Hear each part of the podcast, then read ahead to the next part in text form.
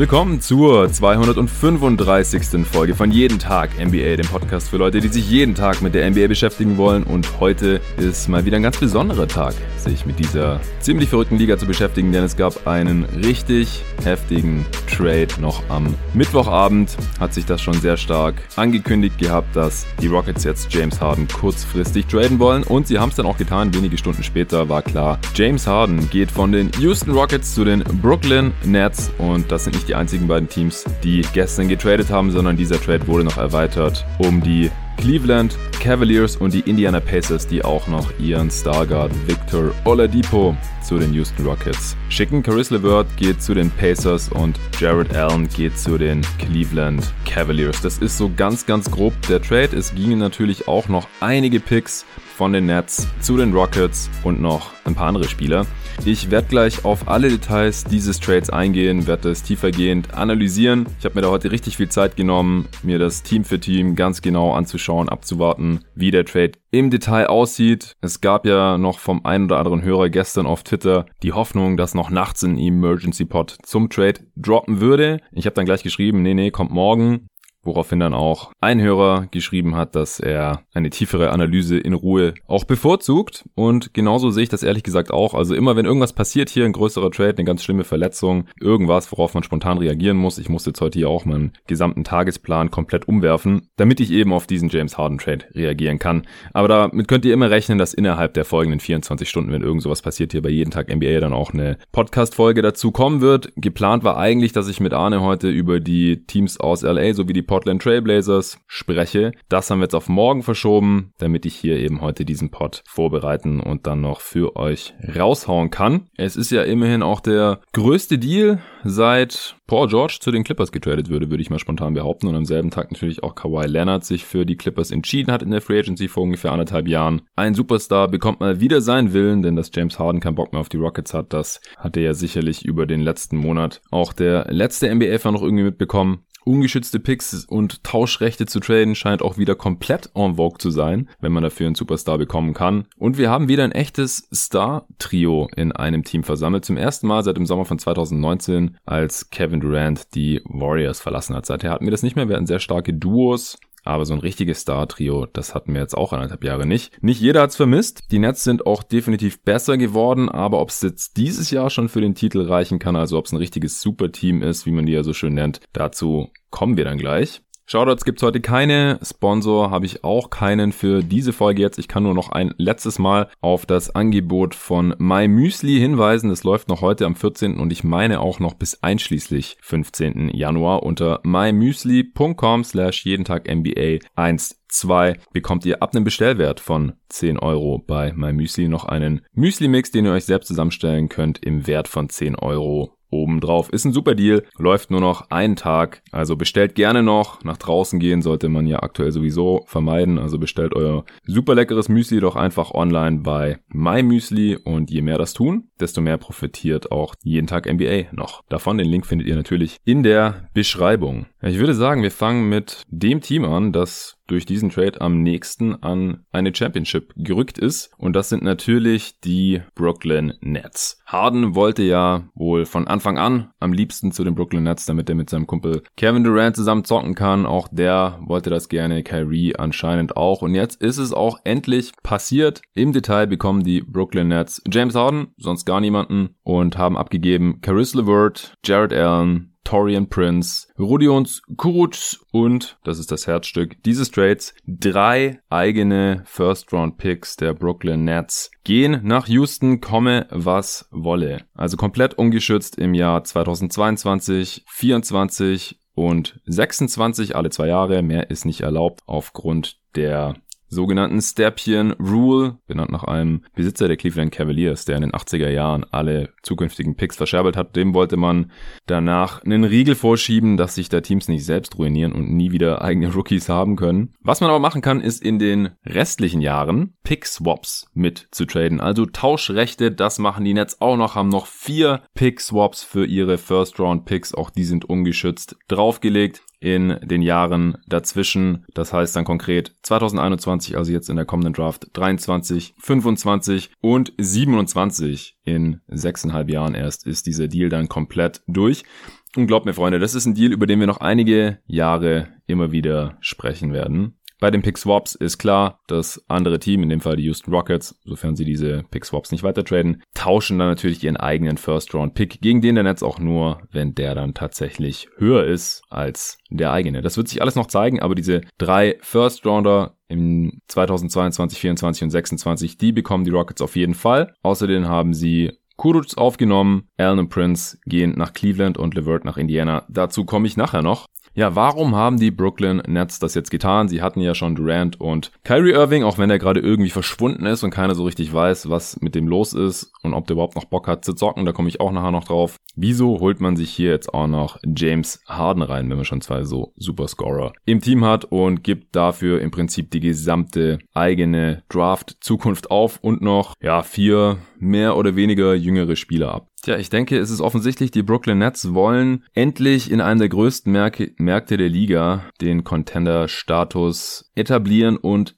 zementieren um halt auch die New York Knicks, also Stadtrivalen auf der anderen Seite des East Rivers, endlich auszustechen, wenn es um die Fangunst geht, die irgendwie zu überholen. Denn äh, das hat sicherlich auch jeder Hörer, der schon mal in äh, New York war und da ein bisschen ein Auge drauf gehabt hat, mitbekommen. Die äh, Knicks, die dominieren natürlich immer noch obwohl sie natürlich sportlich auch schon länger nichts mehr vorzuweisen haben. Die letzten Titel der Knicks reichen jetzt schon ungefähr 50 Jahre zurück, 1970 und 73. Und ich denke halt mit so einem Move, da wollen die Nets auf einem Makro-Level jetzt gesehen, halt gerade die jüngeren Fans abgreifen, die sich halt auch nicht mehr an die 90er Knicks erinnern können, die immerhin noch mal in den Finals waren und äh, natürlich schon gar nicht irgendwie an Titel der 70er und halt die ganzen Kids abgreifen, die halt Fans von Kyrie, KD und Harden sind. Und wenn man sich halt auch mal anschaut, inwiefern sich die Nets jetzt entwickelt haben in den letzten Jahren seit dem Umzug aus New Jersey rüber nach Brooklyn, das ist ja schon relativ beachtlich und im Prinzip ist das jetzt nur ein weiterer Schritt in diese Richtung. Mit den Picks, die sie jetzt bis einschließlich 2027 verlieren werden und könnten, müssen sie eigentlich ein Championship gewinnen. Ansonsten hat sich dieser Trade nicht gelohnt, aber sobald sie eine gewonnen haben, hat sich halt wahrscheinlich auch schon gelohnt. Also ganz einfache Sache eigentlich. Ich finde, das unterscheidet sie auch so ein bisschen von einer Traditionsfranchise wie den Lakers zum Beispiel, wo jetzt ein Titel mehr oder weniger nicht den riesigen Unterschied ausmacht bei der Fanbase, aber es sind halt auch die Nets. Ja, das ist halt schon nochmal was anderes und dieser Titel, der würde natürlich unglaublich viel viel bedeuten. Ja, kommen wir zur Basketballanalyse. Man kann hier natürlich alles Mögliche analysieren bei so einem riesigen Trade, aber ich möchte mich jetzt erstmal auf die basketballerische Seite sowie auch die finanzielle Seite, Management-Seite, wenn man so möchte, konzentrieren. Erstmal hat man dieses äh, ja, Superteam, in Anführungsstrichen, Fragezeichen in Klammer, bis äh, Sommer 2022 safe. Also eigentlich nur noch anderthalb Jahre, weil dann alle drei aussteigen können. Durant, Harden und Irving können alle aussteigen. Die haben dann noch eine Play-Option für die folgende Saison bis 2023. Das heißt, in anderthalb Jahren kann das hier alles schon wieder Geschichte sein, eventuell.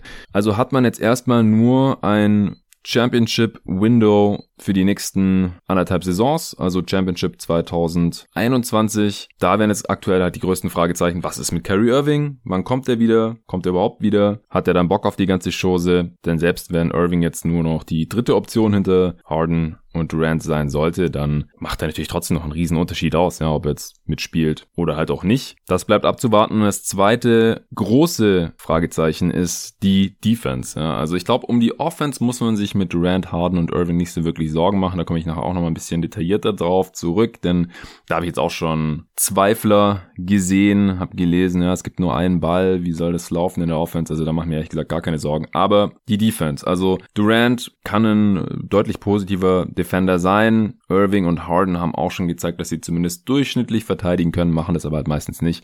Und mit Jared Allen haben sie halt auch ihren besten Rim Protector abgegeben, deutlich besser als DeAndre Jordan mittlerweile auch, der jetzt wieder starten muss, denn aktuell haben sie sonst überhaupt keinen gesunden Big mehr im Kader und Nick Claxton ist ehrlich gesagt auch noch nicht so super bewiesen. Man hat noch Jeff Green, der mal als Small Ball Big neben Durant auflaufen kann. Ansonsten ist er Durants Backup und sonst hat man überhaupt keine Bigs, die halt für die Defense schon noch relativ essentiell sind, vor allem natürlich in der Regular Season. Und wenn man am Perimeter solche potenziellen Löcher im Kader hat. Ich denke mal, Joe Harris ist auch einer der fünf Starter, also neben Durant, Harden und Irving, sofern alle fit sind und spielen und dann eben der Andre Jordan offensichtlich, der dann auch endlich wieder starten darf neben seinen Homies und dann eben Joe Harris als Shooter. Offensiv super gefährlich neben diesen dreien, wenn der dann quasi vom viertbesten Defender oder vom zweitschlechtesten Defender, vom schlechtesten Perimeter Defender, wie auch immer, verteidigt werden muss, dann äh, werden da einige einfache Würfe für ihn dabei rauskommen. Aber auch er defensiv jetzt nicht so besonders beschlagen. Man hat noch mit Bruce Brown einen äh, Defensivspezialisten für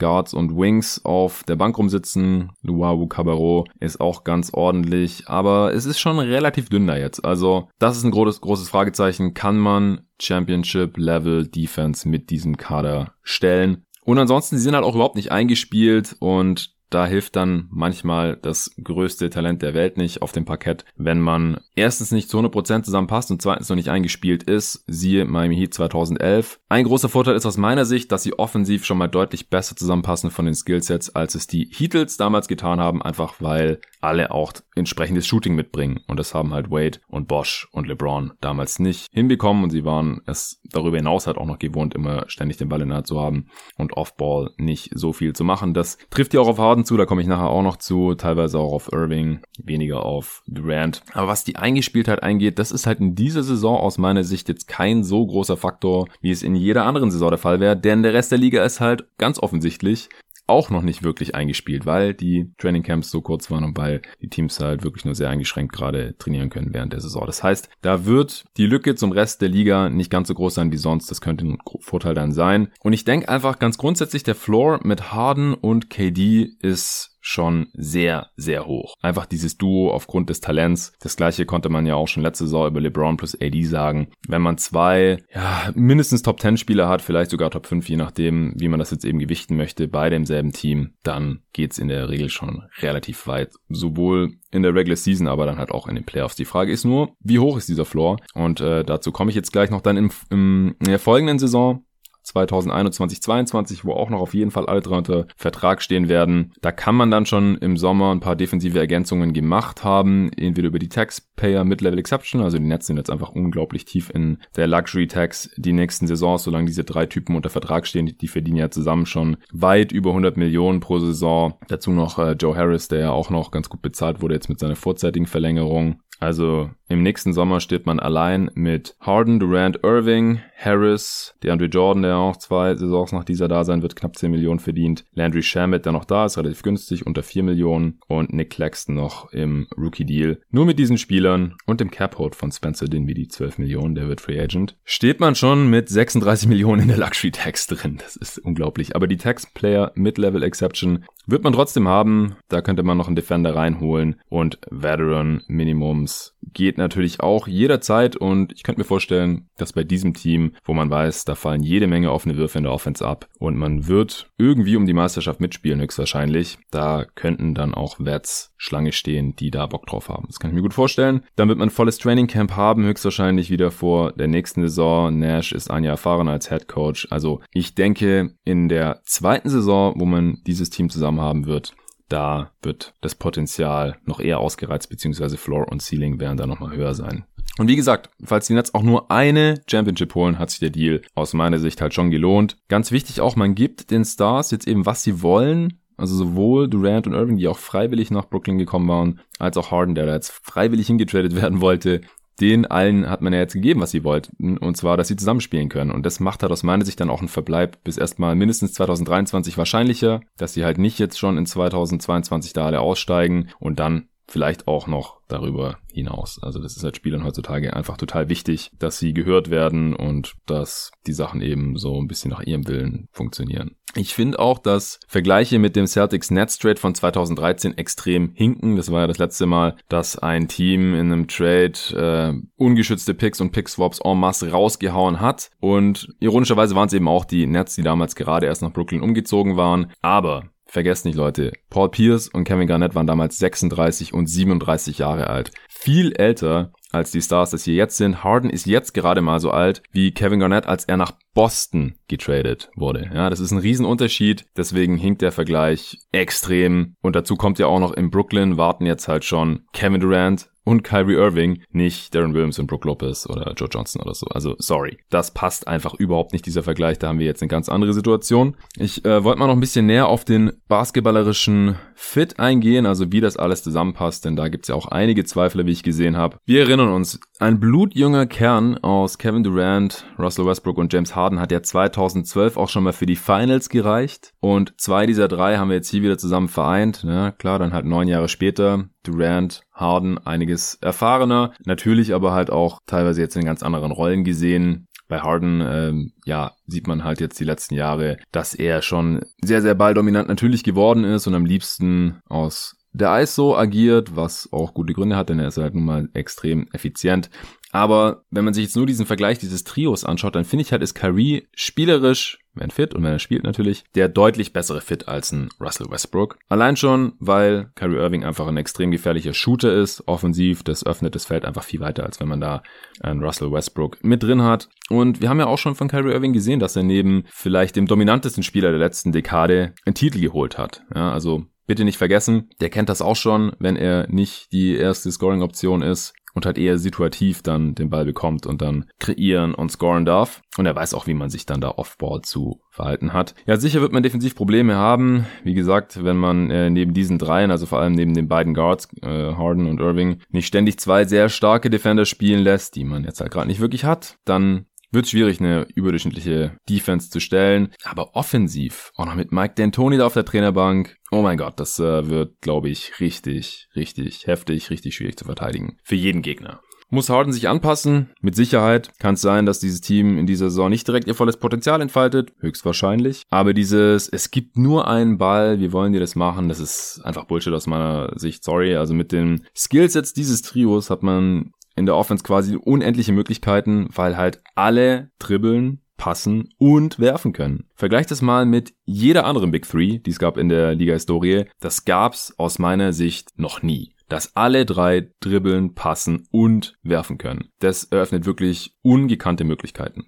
Das Ding ist, nur weil sie das alle drei können, heißt es halt noch nicht, dass sie es gleichzeitig machen müssen oder gar kein oder ohne bei gar nichts machen. Ja, also ich glaube, das ist so ein bisschen, wo der Denkfehler bei vielen liegt. Die sind so gut mit dem Ball, die machen so viel oder die haben so viel gemacht in ihrer NBA-Karriere. Das heißt nicht, dass sie ohne Ball gar nichts machen oder dass sie halt unglaublich viel schlechter sind oder keinen Bock mehr haben oder so, wenn sie weniger den Ball in der Hand haben als bisher. Also gerade KD, der kennt die Rolle im Superteam ja schon aus Golden State. Kyrie, wie gesagt, neben LeBron und hat auch Kevin Love, auch wenn er da die zweite Option war und nicht wie jetzt höchstwahrscheinlich die dritte. Und es schadet halt wahrscheinlich auch nicht, dass Harden gleichzeitig jetzt der ist, der sein Game zwar am meisten anpassen muss, aber halt auch der einzige von diesen dreien ist, der noch keinen Ring hat. Also ihm kann man dann halt im Zweifel sagen, hey, wir wissen, äh, du musst jetzt anders spielen als in Houston die letzten Jahre, aber du hast halt auch noch keinen Ring. Wenn du einen gewinnen willst, dann äh, muss es jetzt hier halt ein bisschen anders laufen. Denn äh, Mitspieler wie Kevin Durant hat Harden halt auch noch äh, nicht gehabt oder nicht mehr gehabt, seit er in Houston ist und seit er halt auf MVP-Level performt hat. Gleichzeitig können und wollen Durant und Irving ja auch in den Playoffs übernehmen, falls Harden das mal wieder nicht macht. Haben wir ja leider oft genug gesehen. Ist ja auch ein Grund, wieso wir ihn zum Beispiel im Top 25 Spieler-Ranking da ein bisschen abgestraft haben haben, weil wir wissen, okay, in der Regular Season produziert der Dude auf jeden Fall, ist ein, weiß nicht, Top 2, Top 3 Spieler der Regular Season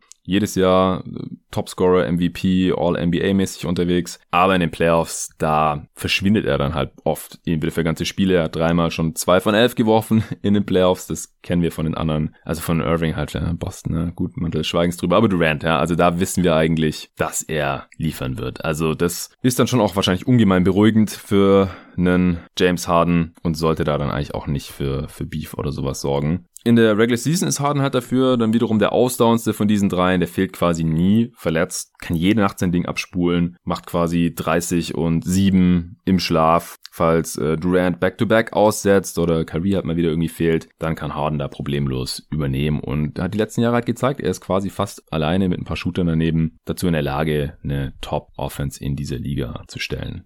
Jetzt noch ein paar äh, Aussagen, die jetzt halt weniger mit Basketballanalyse zu tun haben, äh, auf die ich jetzt noch nicht eingegangen war, zu denen ich aber auf jeden Fall was sagen möchte, ist halt so, Harden fehlt das Winnergehen, habe ich jetzt auch gelesen. Also das ist für mich auch ein bisschen zu kurz gedacht. Also jetzt mal ab von diesen äh, Playoff-Fails, äh, die er ja halt zweifelsohne schon hatte in seiner Karriere, ist, er hat das Ding jetzt wegen in letzter Zeit, dass er da das bewiesen haben soll, jetzt hier in den letzten Tagen und Wochen, das sehe ich nicht so ganz, weil er wollte halt nicht mehr bei einer Franchise spielen, dessen Besitzer lieber spart, statt fürs Gewinnen der Meisterschaft zu investieren. Also das ist doch eigentlich genau das Gegenteil. Er möchte halt gewinnen, hat erkannt mit Tillmann Fertitta als Owner, funktioniert das nicht mehr oder hat es auch noch nie funktioniert natürlich die letzten Jahre. Und deswegen Joe Tsai, der Besitzer der Brooklyn Nets, äh, der ist einer der reichsten Menschen dieses Planeten, im Gegensatz zu Tillman Fertitta und der investiert da massiv, es ja vorhin schon gesagt, wie tief die Nets stand jetzt schon mit einem halben Kader für die nächste Saison da in der Luxury Tax äh, drin stecken. Das kann ich schon verstehen. Also, dass er jetzt gesagt hat, ich bin jetzt 31, ich habe keinen Bock mehr hier jedes Jahr um die goldene Ananas mitzuzocken. Äh, MVP, Regular Season schön und gut, aber in den Playoffs äh, da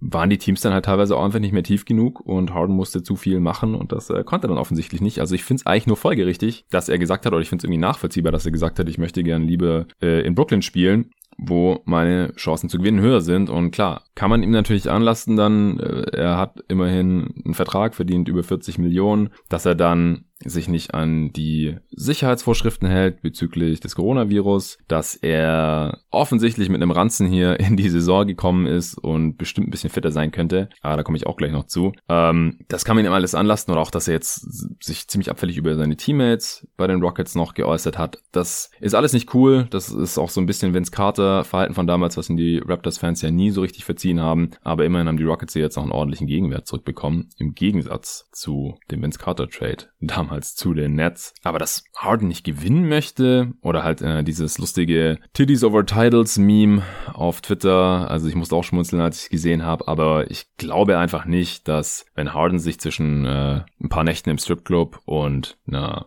Meisterschaft jetzt hier in naher Zukunft entscheiden könnte, dass er sich dann immer für den Stripclub entscheiden würde. Also ich glaube einfach in Houston war jetzt nicht mehr drin die letzten ein, zwei Jahre. Man ist extrem knapp gescheitert an den Warriors, hat das Team dann halt leider ein bisschen kaputt sparen müssen. Da hatte ich hier im Pod auch schon immer wieder drüber gesprochen. Und jetzt ist er in einer aus meiner Sicht deutlich besseren Situation für ihn, wo er auch mehr gewinnen kann. Von daher ergibt es für mich nicht wirklich Sinn. Ja, die andere Frage. Kyrie Irving fehlt. Hat er noch Bock? Also allein, dass das jetzt zum Beispiel von Joe Warden auf The Athletic reported wurde, dass halt Leute, die Kyrie Irving kennen, irgendwie besorgt seien, äh, wann und ob Irving nochmal zurückkommt in die NBA und spielen will. Also allein, dass da schon Gerüchte gibt, dass der eventuell jetzt schon in Rente gehen möchte, das finde ich schon bemerkenswert. Also ich habe keine Ahnung. Mich wundert diese Spekulation natürlich. Das, das sagt halt schon irgendwie was aus. Und wenn man halt mal ein bisschen drüber nachdenkt, Irving hat seine Kohle. Der hat mehr Geld verdient schon in der NBA mit seinen Max-Deals, als er jemals ausgeben kann. Er hat seine Championship schon gewonnen, 2016. Zwar nur neben LeBron als zweite Option, aber immerhin kann ihm keiner mehr nehmen. Er hatte auch sein eigenes Team in Boston, was er unbedingt mal haben wollte. Das ist nicht gut gelaufen. Jetzt hat er nicht mehr sein eigenes Team, also war ihm das anscheinend dann auch nicht mehr ganz so wichtig, denn wenn man mit Durant im selben Team steht, dann ist normalerweise auch klar, wer da der beste Spieler ist. Und in erster Linie hat er halt irgendwie seinen eigenen Kopf, offensichtlich. Ich will das auch gar nicht irgendwie großartig bewerten oder sowas. Ist natürlich immer einfach, sich über Leute, die anders sind, lustig zu machen. Aber in diesen Kopf kann halt niemand reinschauen. Ich auch nicht. Und sollte wirklich nicht mehr spielen wollen, war der Trade für Harden halt auch als Hedge sozusagen umso wichtiger. Also, dass man halt sagt, hey, wenn Irving nicht mehr kommt, dann haben wir immer noch Harden und damit maximieren wir dann halt auch Kevin Durant und dann sind wir halt immer noch ein Contender, weil Kevin allein zu Hause in Brooklyn ohne Irving oder ohne Harden, da wird's dann halt auch schon schwierig, was den Teamerfolg angeht. Also alleine reißt halt KD wahrscheinlich auch nicht besonders viel oder man kann halt auf jeden Fall nicht um den Titel mitspielen die nächsten Jahre. Und falls Irving halt doch wieder kommt, wovon ich jetzt auch bis auf weiteres erstmal ausgehe, das wäre ja schon, was noch nie da gewesen ist, wenn sich jetzt ein Spieler mitten im NBA-Vertrag äh, in, beim Max-Deal und jetzt die Contender und alles dazu entscheidet, nee, also Basketball, die NBA ist mir gerade nicht mehr so wichtig, ich äh, bin da mal raus, ciao. Und hat dann natürlich auch Auswirkungen auf seinen Vertrag und sowas, den bekommt er natürlich auch nicht mehr ausgezahlt und so. Also das würde ich niemals ausschließen bei Kyrie, aber wie gesagt, bis das passiert, glaube ich es nicht und da gehe ich jetzt auch erstmal davon aus, dass er zurückkommen wird und wieder spielen wird. Steve Nash hat auch gesagt, klar, kommt er wieder, aber was soll er auch anderes sagen als sein Head Coach? Und wenn er halt kommt, dann, wie gesagt, viel Spaß, das zu verteidigen. Jetzt spreche ich noch ein bisschen über die Picks, weil klar, jedem fällt da erstmal die Kinnlade runter, ähnlich wie beim Drew Holiday Trade oder halt auch schon beim Paul George Trade oder beim Westbrook gegen Chris Paul Trade, wenn einige Picks der Zukunft da über die Ladentheke gehen, dann ist das immer richtig krass und vor allem jetzt halt auch im Holiday Trade oder auch in diesem, dass die halt komplett ungeschützt sind. Da gibt's halt dann keine Sicherheitsleine und äh, dass man halt sagt, hey, selbst wenn wir mal richtig schlecht sind und dann auch noch Lottery Glück haben, äh, irgendwie, dass wenn der Pick in äh, Top 3 landet oder Top 4 oder wenigstens der, der erste Pick wird, was ja auch schon passiert ist, ja, fremde Picks sind schon erste Picks geworden. Gerade Kyrie Irving war ja so einer, hat mir bei der Redraft, Redraft 2011 auch erwähnt, dass es eigentlich ein Clippers-Pick war, den die Clippers äh, da mit Baron Davis nach Cleveland geschickt hatten und dann wurde es halt der erste Pick und die Cavs konnten damit Irving ziehen. Das will man vielleicht verhindern, solche extremen Situationen, aber das haben die Bucks nicht mehr gemacht im Drew Holiday Trade. Da hatte ich auch schon ausführlich drüber gesprochen. Und die Nets haben das jetzt auch nicht mehr gemacht.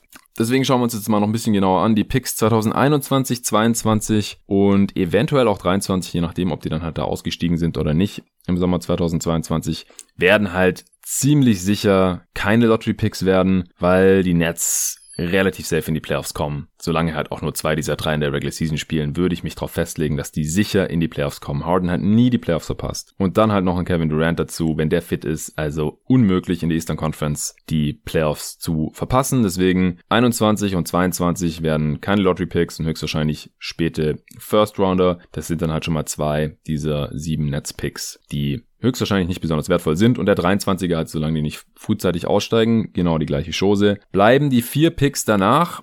Wie gesagt, da Durant jetzt ja seinen Willen bekommen hat hier offensichtlich, ist es wahrscheinlicher, dass er halt nicht geht dann 2022 oder 23 ist dann ja auch schon Mitte 30. Ich denke, sein Skillset wird ziemlich gut altern. Dann sieht man ja auch, der Achillessehnenriss, der hat ihm da jetzt keinen besonders großen Abbruch getan. Und deswegen wird er dann sicherlich auch noch zu dem Team gehen können und sicherlich auch noch begehrt sein in der Free Agency 2022 oder 2023. Aber ja, wie gesagt, man kann nicht in die Köpfe reingucken. Ich will ja auch nicht immer den äh, Küchenpsychologen oder Hobbypsychologen spielen. Aber ich denke, es ist auf jeden Fall unwahrscheinlicher geworden durch diesen Move jetzt, dass KD dann geht. Bezahlen kann Joe Tsai alle drei, solange sie wollen. Wie gesagt, der Typ hat Kohle ohne Ende. Und ähm, dann muss man einfach nur hoffen, bei der Unberechenbarkeit von diesen dreien, dass sie dann halt auch das machen, was man halt erwartet und zwar zu bleiben, wenn es einigermaßen läuft und sie halt jetzt auch hier ihren Willen bekommen haben. Es ist halt eine ganz andere Situation, wie zum Beispiel bei Kawhi Leonard 2019 in Toronto, weil der hatte sich ja nie aktiv die Raptors ausgesucht und die drei Nets haben das jetzt halt schon gemacht, entweder in der Free Agency oder jetzt halt hier beim, bei der Trade-Forderung.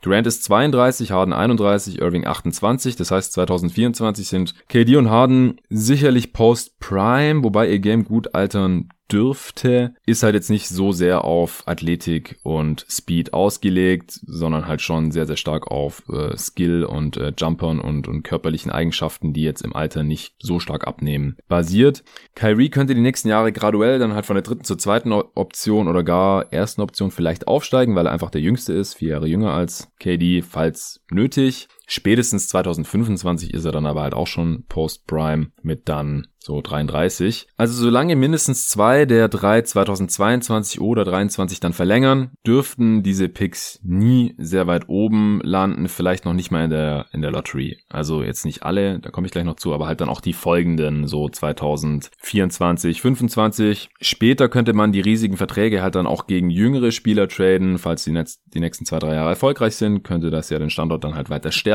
Die Nets sind in der Liga-Hierarchie durch die Signings von Kyrie und KD ja eh schon angestiegen, wie ich vorhin schon erwähnt habe, durch den Trade. Jetzt halt nochmal, ja, wenn ein Spieler sagt, ich will dahin, dann lässt das natürlich auch immer aufhorchen oder stärkt halt einfach den Standard und unterstreicht die Attraktivität von dieser Franchise. Mit dem erwartbaren Erfolg der mindestens nächsten zwei Saisons wird das dann halt noch weiter passieren, gehe ich mal ganz stark davon aus. Und mit Joe Tsai wird man halt einen spendablen Owner haben. Und in New York ist man in einer Stadt, in der halt fast jeder spielen will. Von daher sieht die Zukunft der Nets jetzt gerade einigermaßen rosig aus, mal ganz abgesehen von diesen getradeten Picks. Und die Chancen, dass es halt ähnlich laufen könnte wie 2013 bis 2019, also als man halt massiv gelitten hat unter diesen, unter diesem Trade und man diese ganzen First Round Picks weggetradet, beziehungsweise die Swap Rights getradet hatte, auch ungeschützt, nach Boston. Die sind halt meiner Meinung nach eher gering, weil die Stars einfach A, nicht so alt und B, besser sind als damals. Wenn sie dann in ein paar Jahren auch irgendwann alt und schlechter oder halt weg sein sollten, weil sie einfach dann doch gegangen sind, 22 oder 23, dann kann man nicht über die Draft neu aufbauen, ist dann halt so, sondern nur über Trades, indem man dann halt diese Stars vielleicht nochmal wegtraden kann oder halt die Free Agency, weil der Standort attraktiv genug ist. Das Risiko geht man halt einfach ein. Also die Option über die Draft, über einen klassischen Rebuild aufzubauen, die fällt halt weg. Damit haben Sean Marks und Co. jetzt aber auch schon Erfahrung und das hat ja auch so irgendwie funktioniert. Also selbst aus dem fatalen Trade damals wurden effektiv nur zwei gute Spieler die die Celtics jetzt haben, und zwar Jason Tatum und Jalen Brown. Die sind sehr gut. Das ist ein super äh, Wing-Duo als Kern für die Zukunft. Aber ironischerweise, wenn man mal drüber nachdenkt, haben, hat Brooklyn jetzt vielleicht trotzdem die bessere Chance, bald um den Titel mitzuspielen. Bessere Chance als, als Boston. Nicht so ein langes Fenster natürlich, wie man diesen beiden jungen Spielern hat. Klar. Aber würdet ihr jetzt eher darauf setzen, dass die Nets innerhalb der nächsten zwei Jahre einen Titel gewinnen oder die Celtics? Und das ist halt schon krass, wenn man sich halt diese, diesen Trade von 2013 anschaut und alles, was da so dran hing.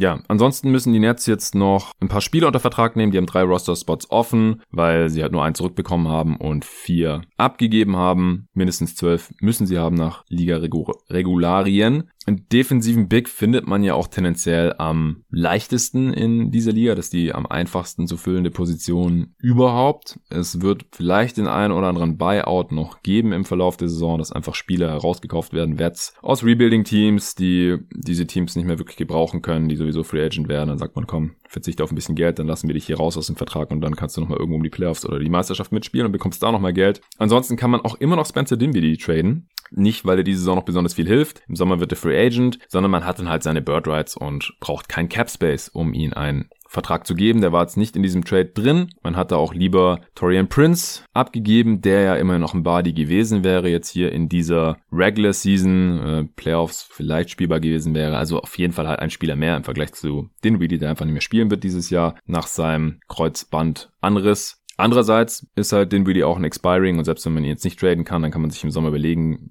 was bieten wir dem an, wollen wir den behalten, wie auch immer. Luxury Tax Situation hatte ich vorhin schon angesprochen und Torian Prince 13 Millionen, die hätten halt alleine schon eine höhere Luxury Tax um 50 Millionen Dollar bedeutet gegenüber halt Spencer Dinwiddie, der eben ausläuft. Und 50 Millionen, das ist halt ein Torian Prince niemals wert, weder dass man ihn jetzt hier noch behält in dieser Saison, noch dass man ihn in der nächsten hat. Deswegen verstehe ich auch, dass man eher Prince weggeschickt hat als Dinwiddie. Und ich glaube halt auch, dass selbst Dinwiddie's Bird Rights noch einen größeren Gegenwert einbringen können, weil falls man ihn jetzt noch tradet, als es ein Torian Prince wäre, der hat eigentlich eher einen negativen Value, denke ich mal. Und dazu kommen wir auch gleich noch, wenn wir über Cleveland sprechen. Ja, Harden Durant und der ewige Jeff Green sind jetzt auch endlich wieder vereint. Die haben ja schon als Jungspunde zusammengezockt mit Russell Westbrook damals noch in Oklahoma City. Dann äh, hatte Harden ja auch nochmal in Houston mit ihm gespielt. Also die kennen sich wirklich schon äh, ziemlich gut und sind jetzt hier auch wieder vereint. Äh, Jeff Green war ja damals auch ein hoher Pick, der fünfte. Der ging ja damals für äh, Ray Allen aus Boston nach Seattle dann noch und dann sind sie nach Oklahoma City umgezogen selber Draftjahrgang wie Kevin Durant. Harden und Durant sind Stars geworden, Jeff Green nicht, aber ja, wird jetzt hier bestimmt noch seine Rolle als Backup haben, allein schon in Ermangelung an Alternativen. Also es ist den Nets extrem teuer gekommen, um jetzt hier diesen Teil des Trades vielleicht langsam mal abzuschließen. Hatte Houston wirklich diese Verhandlungsmacht, um diese ganzen ungeschützten Picks einzufordern oder hätten sie am Ende den Trade vielleicht doch gemacht? Denn sie waren jetzt eigentlich schon in einer, in einer scheiß Situation, die Rockets, weil Harden hatte schon vor einem Monat gesagt, ich will weg. Dann äh, kam er später in die Saisonvorbereitung, hat sich nicht an Regeln gehalten, ist äh, übergewichtig offensichtlich, äh, hat über die Teammates abgekotzt und, und hat die angemeckert nach äh, dem, ne, der letzten Niederlage da gegen LA im Lockerroom und so weiter. Also war ein richtiger Stinkstiefel. Sie haben ihn dann ja auch nach Hause geschickt und haben gesagt, komm, geh, äh, bis du getradet wirst, wollen wir dich hier nicht mehr sehen. Und das kam dann halt relativ schnell jetzt. Aber die Rockets können ja eigentlich froh sein, beziehungsweise die Frage ist, wieso haben die Nets das gemacht? Hatten die wirklich so Schiss davor, was passiert, wenn Harden nach Philly geht, gegen die man dann ja auch in den Playoffs ran muss und die dann halt auf einmal ein sehr viel schwerer Gegner sind, Kontrahent sind, äh,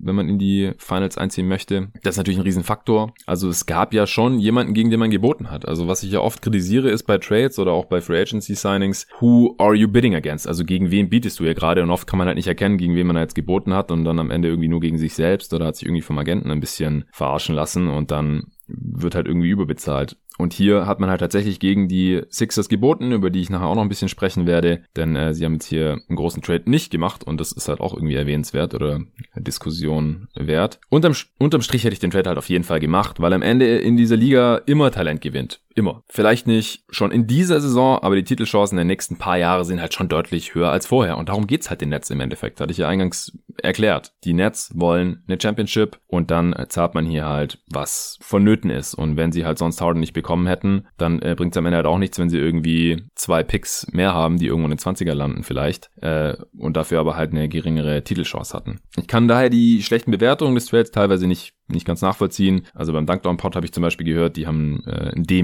gegeben, also eine 4 Oder Kevin Pelton auf ESPN hat auch ein D gegeben. Also ich sehe den Trade eher positiv. Lang nicht perfekt, das ist kein A oder keine 1 oder sowas, aber irgendwas mit B, so im, im Zweierbereich würde ich schon geben, denn man hat verdammt nochmal James Harden bekommen und hat dafür keinen Star abgegeben, nicht mal ein Star-Talent. Das, das macht man einfach. James Harden ist ein All-Timer, MVP, Topscorer seit Jahren und dass er in den Playoffs das manchmal nicht liefert, das ist mir dann auch ein bisschen egal, wenn man halt Kevin Durant und Kyrie Irving noch im Team hat. Also ich hätte den Trade auf jeden Fall gemacht. Ich finde ihn gut. Ich bin super gespannt natürlich. Ich glaube nicht, dass die Nets dieses Jahr irgendwie Favorit sind oder schon den Titel holen werden. Ich sehe da schon noch die Lakers vorne nach wie vor. Da sprechen wir dann bestimmt noch in einem anderen Pod mal drüber. Aber die nächsten Jahre, also mindestens mal diese und nächste Saison, ist die Titelwahrscheinlichkeit schon deutlich gestiegen. Offensiv wird man da wirklich super schwer zu stoppen sein. Und ich denke halt auch, so First-Round-Picks, die werden tendenziell immer ein bisschen überbewertet. Vor allem, weil man denkt, oh ja, das könnten irgendwie Top-3-Picks werden. Und, und die Celtics haben ja auch wirklich hohe Picks dafür bekommen. Aber die Picks, die nicht so hoch waren, das sind auch keine tollen Spieler geworden. Einen hat man nur nach Cleveland getradet gegen Irving, das ist Sexton geworden. Äh, dann ist noch ein anderer Pick James Young geworden. Der ist nicht mal mehr in der Liga. Also das ist halt dann schon immer die Frage, auch bei den Pick-Swaps, die ja auch nur durchgeführt werden, wie gesagt, wenn die Nets dann tatsächlich besser, äh, schlechter sind als die Rockets. Das weiß man auch noch nicht. Im Endeffekt sind es vielleicht nur drei First First-Rounder, von denen zwei nicht besonders hoch sind, keine Lottery-Picks sind, dann hat man halt vielleicht im Endeffekt auch nur einen Lottery-Pick abgegeben. Das kann auch sein, ja. Und wie wahrscheinlich ist es, dass man dann halt äh, einen Spieler zieht oder dann irgendwie einen Spielerkern hat in ein paar Jahren mit diesen Picks, die einen so nah an den Titel bringen, wie es halt James Harden und die anderen Spieler, die man jetzt schon hat, tun. Und man darf auch nicht vergessen, Durant und Irving sind ja komplett umsonst gekommen. Für die muss man gar nichts zahlen, die haben einfach als Free Agents unterschrieben. Und deswegen hatte man jetzt hier halt auch noch ein bisschen was auf der hohen Kante, in Anführungsstrichen. Man musste keine Picks vertraden bisher und deswegen konnte Median jetzt halt in Harden investieren und hat dann halt im Endeffekt ein richtig starkes Trio. Hängt jetzt halt noch viel davon ab, was die Nets noch so machen, um in der Defense besser zu werden, ob die drei Spieler jetzt wirklich so happy zusammen sind, wie sie es wahrscheinlich vorher erwartet haben, sonst äh, hätten die das ja nicht alle gewollt. Und natürlich, ob Kyrie Irving nochmal Bock hat zu zocken. Ich hoffe sehr, sehr. Denn wenn, wenn die hier spielen, wenn die drei zusammen spielen, das wird dann wirklich Must-See TV werden. Ja, kommen wir zum Team, das James Harden jetzt abgeben musste, den Houston Rockets. Und das wird ein richtig langer Pot, wie ich gerade sehe. Aber gut, bei den ganzen Notizen, die ich mir gemacht hatte, war das auch schon nie abzusehen. Und Brooklyn war jetzt auch schon der größte Brocken. Aber wir müssen auf jeden Fall noch über Houston sprechen. Das ist gar keine Frage. Und auch über Indiana, Cleveland und Philly werde ich noch ein paar Worte verlieren. Ja, James Harden haben sie abgegeben und im Detail zurückbekommen. Victor Oladipo, auch kein Nobody übrigens. Also an jedem anderen Tag, wenn Oladipo getradet worden wäre, dann äh, hätte ganz NBA Twitter nur darüber gesprochen. Dante Exum haben sie noch bekommen, war auch mal ein hoher Pick. Jetzt von den Cavs zurückbekommen dafür, dass die dann Torian Prince aufnehmen. Im Grunde Rodions Kurut haben sie noch von den Nets bekommen. Der hatte eine ganz solide Rookie-Saison, seither so ein bisschen aus der Rotation gefallen. Ich weiß nicht, ob der noch ein NBA-Spieler ist. Sehen wir dann. Außerdem natürlich diese drei Brooklyn First Rounder und vier Swap Rights. Das hatte ich ja gerade schon alles im Detail erklärt. Ja, Houston tradet also den zweitbesten Rocket aller Zeiten nach Akeem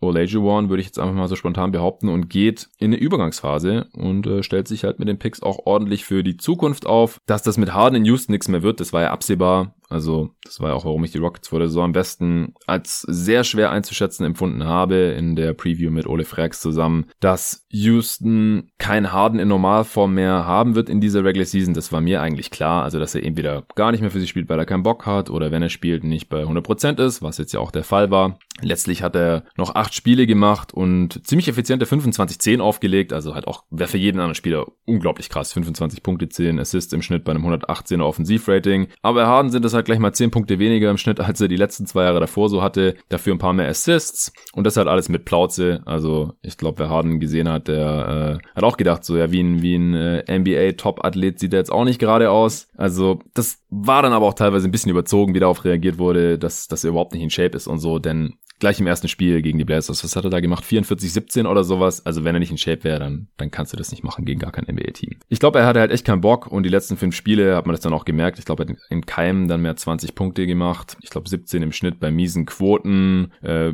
kommt noch an die Linie gekommen, aber auch weniger Dreier genommen ein bisschen mehr gepasst, wie gesagt. Also das war jetzt nicht mehr der James Harden, den wir kennen und der halt wirklich Bock hat. Und trotzdem war er noch besser als 99 Prozent der Liga. So gut ist dieser Typ halt. Es ist natürlich immer übel, wenn man ein MVP-Kaliber in seiner Prime traden muss und dafür keinen künftigen Superstar zurückbekommt. Ben Simmons als 24-jähriger All-NBA und All-Defense-Spieler der auch noch vier weitere Saisons unter Vertrag steht, nach dieser hier, wäre der wahrscheinlich beste Gegenwert gewesen, der in den letzten 20 Jahren bei so einem Deal überhaupt jemals über die Theke ging. Aber ich verstehe auch, warum man jetzt lieber nicht um ihn aufbauen will. Die Gründe findet ihr gerne im Top 10 U24 Pod, der so vor knapp vier Wochen rausgekommen ist. Da haben wir auch über Ben Simmons gesprochen und warum wir, ich glaube, alle neun oder zehn andere U24-Spieler, also Spieler, die maximal 24 Jahre alt sind, nehmen würden und um die ein Team aufbauen, als um Ben Simmons. Ist einfach ein problematischer Spielertyp, was nicht heißt, dass er nicht gut ist. Wie gesagt, er wäre wahrscheinlich so im Vakuum der beste Gegenwert gewesen, der jemals bei so einem Superstar-Trade, zumindest in den letzten 20 Jahren, davor kann ich es nicht so ganz einschätzen, äh,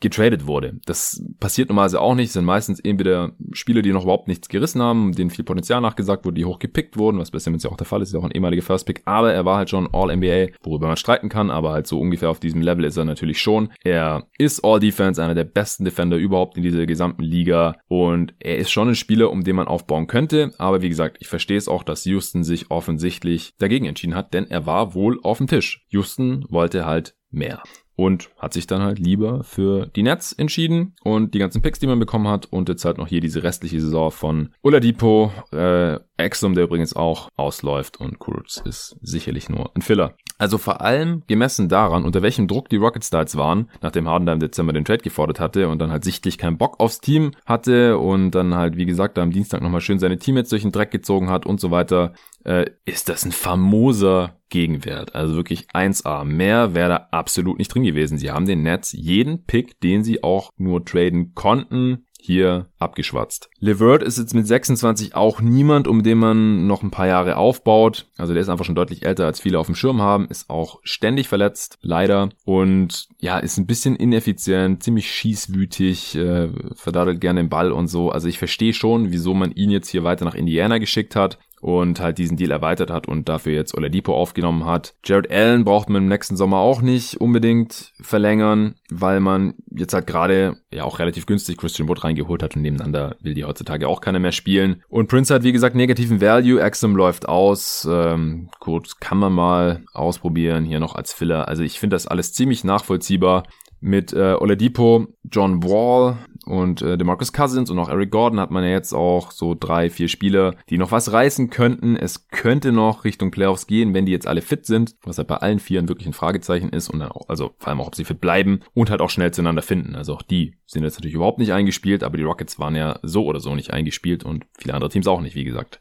Fertitta hat zwar nicht die Kohle, um für einen Contender in die Luxury Tax zu gehen, offensichtlich, ist durch diesen Deal aber halt auch aus der Luxury Tax rausgekommen. Wer hätte gedacht, hey, freut mich für ihn. Äh, aber Playoffs sind definitiv finanziell lukrativer, als direkt komplett in den Rebuild zu gehen. Die eigenen Picks gehen halt unter Umständen ja nach Oklahoma City, wegen des äh, Westbrook Chris Paul Trades vor anderthalb Jahren. Weswegen ich mir halt schon vorstellen kann, dass man erstmal noch versucht, solange Walt's Deal noch läuft, noch drei Jahre bis 2023, und er einigermaßen liefert, wie es ja gerade zu tun scheint, äh, noch mit Werts halt irgendwie, um die Playoffs zu spielen. Also zumindest mal halt noch diese Saison. Äh, je nachdem könnte man mit Oladipo im Sommer dann halt auch verlängern, wenn man das möchte. Äh, eventuell hat man ja auch schon mit seinem Agenten vorgefühlt, bevor man sich dann auf den Trade geeinigt hat. Also ob das überhaupt eine Option ist für Oladipo in Houston zu bleiben, wie viel er sich da so vorstellt. Da darf natürlich nichts festgehalten werden, das wäre illegal, aber sowas wird normalerweise schon gemacht bei Trades, dass man da zumindest mal irgendwie kurz drüber spricht. Aber sicher sich das auch nicht an. Also überbezahlen wird Tillman Fertitta den dann 30-jährigen Victor Oladipo mit Sicherheit auch nicht. Und er hat ja wahrscheinlich durchaus relativ hohe Gehaltsvorstellungen, denn sonst wäre man sich auch mit Indiana schon einig geworden und die kennen seine Krankenakte halt auch wie kein anderes Team. Das ist immer dann äh, so ein Hinweis drauf, dass man da ein bisschen vorsichtig sein sollte wahrscheinlich. Ja, dass die Picks halt vom Westbrook Deal weg sind, das ist ja der 24er und der 26er First der Rockets äh, Top 4 protected, aber immerhin hat äh, Daryl Morey damals noch rausgehandelt. Wie gesagt, die Nets haben das jetzt nicht mehr gemacht. Das heißt, wenn die Rockets da richtig schlecht sind und äh, beziehungsweise Lottery Glück haben, dann dürfen sie ihre Picks 2024 und 26 behalten. Und wenn nicht, dann nicht. Das ist dann übel. Und äh, eigene Picks kann man im Rebuild einfach viel besser gebrauchen. Einfach weil man ja auch Einfluss auf sie hat. Man ist schlecht, man bekommt gute Spieler. So ist das System ja eigentlich auch gedacht. Aber man kann es jetzt halt nicht mehr rückgängig machen und so treibt man halt, betreibt man halt Schadensbegrenzung und äh, muss auch nicht unbedingt radikal jetzt sofort in den Rebuild, um irgendwie Picks zu bekommen. Denn die Nets bekommt man auf jeden Fall, wenn auch wahrscheinlich erstmal keine besonders hohen. Und wie das dann halt später aussieht, das hatte ich ja vorhin schon erklärt, was passieren muss, damit die Nets Pick Picks nicht so super hoch werden. Ja, im Gegenteil, die späteren Picks der Nets werden ja äh, voraussichtlich dann halt die eher besseren werden. Das heißt, die Rockets können sich jetzt auch noch ein bisschen Zeit lassen, ist halt auch die Frage, wollen sie dann halt 2024 schon so schlecht sein, dass die Wahrscheinlichkeit steigt, dass sie diesen Top 4 geschützten Pick behalten? Oder denken sie, ja, die Wahrscheinlichkeit ist jetzt halt mit den neuen Lottery-Odds und so eh nicht so hoch. Deswegen gucken wir einfach mal äh, lieber, ob wir noch so möglichst lang in die Playoffs kommen können. Und dieses Jahr, wie gesagt, halte ich das für sehr wahrscheinlich, dass sie jetzt erstmal noch auf Siege spielen. Denn Tanking wird ihnen rein gar nichts bringen, weil dieser Pick via Pick Swap vom Westbrook Paul Deal äh, weg sein wird und sie kriegen dann im Gegenzug den der Miami Heat oder Denver Nuggets. Von daher können sie so gut sein, wie sie wollen in dieser Saison. Eventuell könnte man ja in Zukunft dann auch noch mit den mit den Assets, also so mit äh, diesen Nets-Picks auch selber nochmal für einen Star traden, der irgendwo weg will und muss dann gar nicht unbedingt rebuilden. Also die Rockets haben da jetzt viele Optionen. Daryl Morey ist zwar weg, aber die Rockets haben ja auch die letzten 13 Jahre nie rebuildet. Die waren ja seit 2007 immer in den Playoffs und jetzt hat man halt die Assets und zumindest mal noch so eine halbe spielerische Grundlage. Sind halt alle irgendwie nicht mehr die jüngsten und auch nicht immer die fittesten mit Wall, Depot, Gordon, Cousins. Und dann hat man halt noch mit Wood äh, in der Hinterhalt einen relativ jungen Big. Tucker ist auch noch da, der läuft aus. Also man kann jetzt schon in dieser Saison zumindest mal noch um die Playoffs mitspielen und dann in Zukunft kann man halt gucken. Und wie gesagt, falls es jetzt bis zur Trade Deadline, die dieses Jahr im März ist, überhaupt nicht laufen sollte, also aktuell ist man ja auch zweitletzter in der Western Conference, glaube ich. Yo, nur die Wolves sind schlechter. Beide Teams haben dreimal gewonnen, die Wolves aber schon achtmal verloren und die Rockets nur sechsmal. Also bei drei und sechs, drei Spiele schon unter einer ausgeglichenen Bilanz. Da müsste man jetzt halt auch langsam wirklich reinhauen. Was ich nicht für ausgeschlossen halte, dass man irgendwie in der Top 10 landet, also so ums Play-in-Tournament dann mitspielen kann. Aber falls es halt nicht läuft, dann könnte man Oladipo auch wieder traden. Also könnte man auch jetzt sofort tun, aber ab dem 5. März kann man ihn auch wieder zusammen mit anderen Spielern im Paket bündeln. Das macht die Sache einfacher. Das würde nochmal eine Option darstellen. Oder PJ Tucker, dessen Vertrag im Sommer auch ausläuft, genauso wie der von Oladipo und auch der von Dante Exum. Die äh, könnte man natürlich auch noch wegtraden an irgendwelche Teams, äh, die da Interesse dran haben, wenn man selber keine Chance mehr auf die Playoffs hat und denkt im Sommer, sind die sowieso weg. Also insgesamt hat Raphael Stone aus einer extrem undankbaren Situation, in der beide Starts halt plötzlich weg wollten in den letzten Offseason, noch das absolut Beste gemacht, will ich wirklich festhalten hier. Wall und Pick für Westbrook bekommen, acht Picks und Oladipo für Harden ist schon sehr, sehr ordentlich. Also hatte ich jetzt, glaube ich, gar nicht erwähnt. Man hat nicht nur die sieben Picks von den Nets bekommen, sondern auch noch den 2022er First Round Pick der Milwaukee Bucks. Der wird wahrscheinlich nicht besonders gut sein. Den hat man noch bekommen, weil man eben Jared Allen und Torian Prince für Dante Axum nach Cleveland umgeleitet hat. Also den Pick hat man auch noch bekommen, ist immer noch mal ein First Rounder, den man auch safe haben wird. Also das alles für Westbrook und Harden noch zu bekommen, das ist schon sehr, sehr beachtlich und ordentlich. Super Trade. Ja, da man mit äh, Depot, Exum und Kurutz drei Spieler aufgenommen und Harden abgegeben hat, musste man jetzt auch Platz schaffen und hat Bruno Caboclo, wir erinnern uns, four years away from being four years away, Brazilian Durant und so weiter. Also war mal so ein Phänomen, als er damals getradet wurde. Kannte keine Sau, hat niemand mit gerechnet und er hat halt irgendwie diese Ausmaße wie Durant und äh, dann hat man halt gedacht, okay, brasilianischer Durant im Endeffekt jetzt wahrscheinlich aus der Liga draußen. Es sei denn, die Nets seien ihn. Hey, die brauchen vielleicht noch einen Big. Kommen wir zu den Indiana Pacers. Die haben, wie gesagt, Oladipo abgegeben und dafür Levert und noch einen Second Rounder bekommen.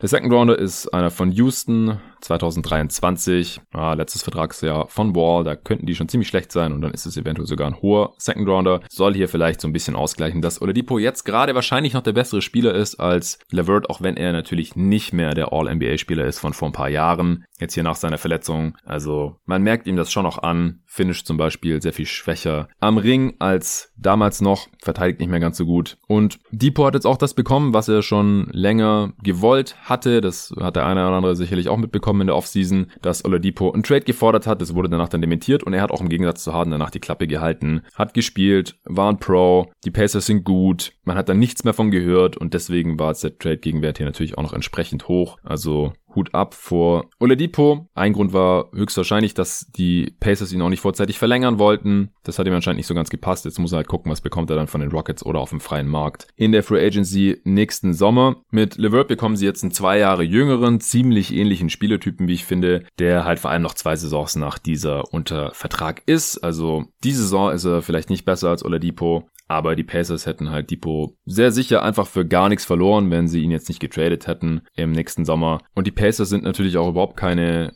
Free Agency Destination. Die greifen selten mal einen guten Free Agent ab und haben jetzt auch gar nicht so die Flexibilität. Deswegen waren sie auch gut beraten, dass sie jetzt hier noch einigermaßen Ersatz bekommen haben per Trade. Und dazu halt noch dieser Second. Das ist, ist schon ein sehr, sehr solider Deal. Und sie sparen auch noch 4,8 Millionen, denn LeVert ist billiger als Depot und sind damit diese Saison auch aus der Luxury Tax draußen. Und so ein Small Market Team wie Indiana, die äh, mussten da natürlich auch noch schauen, dass sie am Ende keine Luxussteuer zahlen. Insgesamt stehen die Pacers halt jetzt für mehrere Jahre mit soliden Spielern und mit angemessenen Gehältern da, die alle ihre besten Jahre wahrscheinlich auch so vor sich haben dürften, mit TJ Warren, Domantas Sabonis, Miles Turner, Malcolm Brockton und eben Chris LeVert. Oladipo war da schon so ein bisschen negativ hervorgestochen mit seiner Free Agency und dass er halt irgendwie nicht mehr ganz zufrieden war und schon der älteste ist von diesen ganzen. Und diese Unsicherheit hat man hiermit halt beseitigt, ohne wirklich schlechter zu werden, bevor man im Sommer eventuell plötzlich deutlich an Qualität verliert, weil Oladipo für gar nichts weg ist. Die Cleveland Cavaliers, die wurden ja auch allseits gelobt für ihre Involvierung in diesen Deal. Die haben äh, Jared Allen abgegriffen und Torian Prince aufgenommen, Dante Exum und diesen Milwaukee First von 2022 abgegeben. Allen ist ein 22-Jähriger, also immer noch ziemlich jung. Defensiver Non-Shooting Starting Center, was halt hinter Garland und Sexton für die Zukunft wichtig sein könnte. Aber der wird im Sommer Restricted Free Agent. Und jetzt ist halt die Frage, wie viel spielt denn der hinter Andre Drummond, der auch Free Agent wird, und JaVale McGee, der auch Free Agent wird. Und für die beiden hat ja auch Pickerstaff schon nur so wenig Spielzeit gehabt auf der 5, dass er sie teilweise schon nebeneinander spielen hat. Und dann fragt man sich, wieso die Cavs eine der schlechtesten Offenses der Liga haben. Deswegen ist halt die Frage so, was passiert da jetzt mit Jared Allen? Und wie teuer wird der dann im Sommer? Also ich kann mir halt auch vorstellen, dadurch, dass die Free Agency Class im Sommer jetzt ziemlich ausgedünnt wurde durch die ganzen vorzeitigen Verlängerungen, dass Allen da halt einer der Gewinner hätte werden können, aber vielleicht lassen die Cavs ihn da jetzt gar nicht mehr so viel spielen, dass er nicht so viel zeigen kann. Könnte halt sein, dass der dann angepisst ist. Und dann wäre halt die Frage, wenn man den langfristig halten will, schaut man nicht lieber, dass man jetzt direkt ihn starten lässt oder zumindest richtig viele Minuten gibt und halt Spielern wie Drummond und McGee, die im Sommer höchstwahrscheinlich einfach nur weg sind, dann entsprechend weniger. Und die Cavs haben jetzt auch schon wieder eine negative Bilanz, klar, Sexton und Garland sind auch verletzt, aber dass sie in die Playoffs kommen, das äh, war ja eigentlich zu jedem Zeitpunkt hier auch zu bezweifeln. Interessantes Detail hier mit Jared Allen, der hat exakt in der Trade Exception vom Clarkson-Deal vor einem Jahr gepasst. Den hat man da ja an die Utah Jazz abgegeben und die wäre dann jetzt bald abgelaufen. Die ist ja dann immer genau ein Jahr gültig und Exum und Prince konnte man auch straight up dann füreinander traden. Wie gesagt, Prince verdient nächste Saison 13 Millionen, die er wahrscheinlich eher nicht wert sein wird, wenn er weiterhin so schlecht den Kopf trifft. Aber Cleveland ist sowieso finanziell nicht so flexibel, von daher tut es hier nicht weh und vielleicht funktioniert er ja dann hier bei seinem dritten Team besser, als er das in Brooklyn getan hatte und Dante Exum ist auch kein Verlust. Ich glaube, dass der mal noch ein guter NBA-Spieler wird. Daran glaubt mittlerweile auch keiner mehr, denn außer verteidigen macht er nicht so viel. Auch die Cavs haben hier jetzt zwei Spieler aufgenommen und nur einen abgegeben und mussten daher noch Thorn Macaire abgeben. Weiß auch nicht, ob es das jetzt vielleicht für ihn war in der Liga. Auch er war so ein Phenom, äh, Mixtape, Hype, Dude, aber in der Liga dann auch einfach zu wenig äh, Skills gezeigt, um sich da dauerhaft irgendwie zu halten. Und die Cavs auch einfach viel zu viele Bigs jetzt. Also wundert mich das hier nicht. Noch ganz kurz zu den Sixers, also laut Shams Sharania von The Athletic hatten die nicht nur Ben Simmons geboten, sondern auch noch Thibault und Picks. Welche genau weiß man jetzt nicht. Und mehr hätte ich anstelle der Sixers jetzt auch nicht geboten. Ne? Eventuell war der Preis für Daryl Morey, den ehemaligen GM der Rockets, hier auch extra hoch. Also vielleicht wollte Fertitta da dann besonders viel aus ihm rausleiern und da war Morey dann nicht bereit zu. Und wie gesagt, ich verstehe das auch. Er hatte ja auch von Anfang an gesagt, dass er eigentlich gerne mal jetzt Ben Simmons und den Beat mit ein bisschen Shooting ausprobieren möchte. Da haben wir jetzt noch nicht allzu viel gesehen. Simmons wäre so im Vakuum der beste Gegenwert, der beste Spieler gewesen, der in so einem Paket für einen Star den Besitzer gewechselt hätte und da dann irgendwie noch Tyrese Maxey oder noch mehr Picks draufzulegen, das wäre schon richtig heftig gewesen. Also ich verstehe da beide Seiten, äh, verstehe, dass die Rockets jetzt nicht irgendwie um Simmons neu aufbauen wollen, verstehe aber auch, dass die Sixers nicht noch mehr abgeben wollten. Harden und Embiid wäre spielerisch sicherlich super spannend gewesen die nächsten Jahre, aber Embiid ist halt doch nochmal deutlich jünger als Harden. Die hätten dann ihre Prime nicht zusammen erlebt, was ich dann auch immer ein bisschen schade finde. Von daher bin ich eigentlich ganz zufrieden damit. Und ich hatte auch noch eine Umfrage gemacht auf Twitter unter Ad jeden Tag NBA und fand es ganz interessant, dass selbst eine Stunde vorm Trade oder so immer noch eigentlich alle davon ausgingen, dass Harden bei den Sixers landet. Also ich selbst ehrlich gesagt auch, weil ich dachte einfach, dass jedes Paket um Simmons, jedes Paket der Nets schlagen würde und 52% haben noch vor 21 Stunden gedacht, dass die Sixers James Harden bekommen werden. 31% die Nets. Könnte auch sein, dass ein paar Stimmen erst nach dem Trade dann hier noch dazu kamen. Denn ich hatte auch mal geschaut. Also da hatten die Sixers so ungefähr 70% und die Nets so 17 oder so. Und jetzt waren es am Ende, wie gesagt, 52 Sixers, 31 Nets, 7% anderes Team und 10% haben für keine Ahnung gestimmt. Und ein anderer User auf Twitter, der Miguel, der hatte gefragt, wo man Harden am liebsten sehen würde. Und auch da haben die Sixers gewonnen gehabt, am selben Tag, ein bisschen früher.